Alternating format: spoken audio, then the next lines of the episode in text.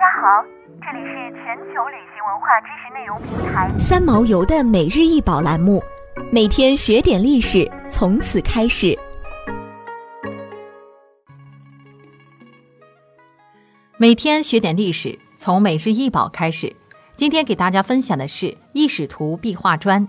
异史图壁画砖是魏晋时期的一件文物，出土于嘉峪关新城魏晋二百二十至四百二十年墓葬群五号墓，现收藏于甘肃省博物馆。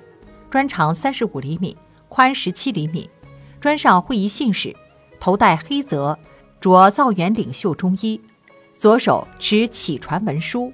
跃马疾驰，现收藏于甘肃博物馆。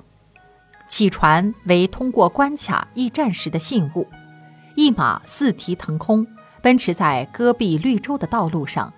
这块写实砖画在我国邮政史上具有重大意义，这证明了中国是世界上最早建立邮驿的国家之一。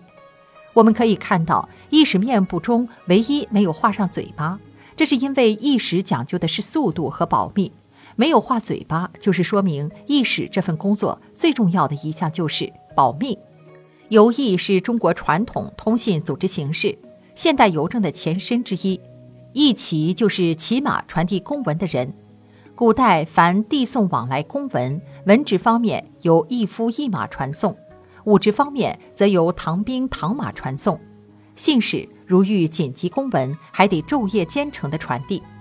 早在三千多年前的商代就有驿使，它是古代沟通方式的伟大发明。驿使就是古代的快递小哥。唐朝的驿使达到旺盛时期，而且对于驿使实行军事化管理。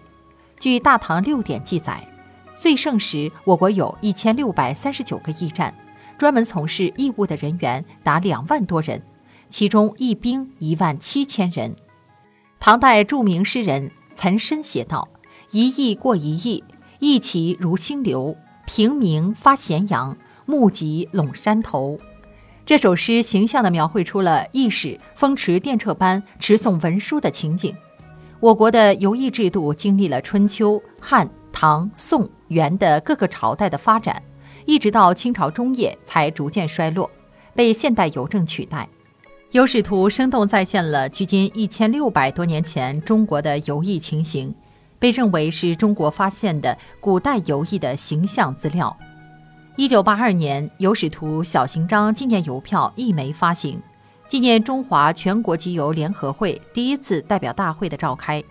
异史图壁画砖作为古代通信文明的一个重要标志，和中国人对沟通的渴望一起留存了千年。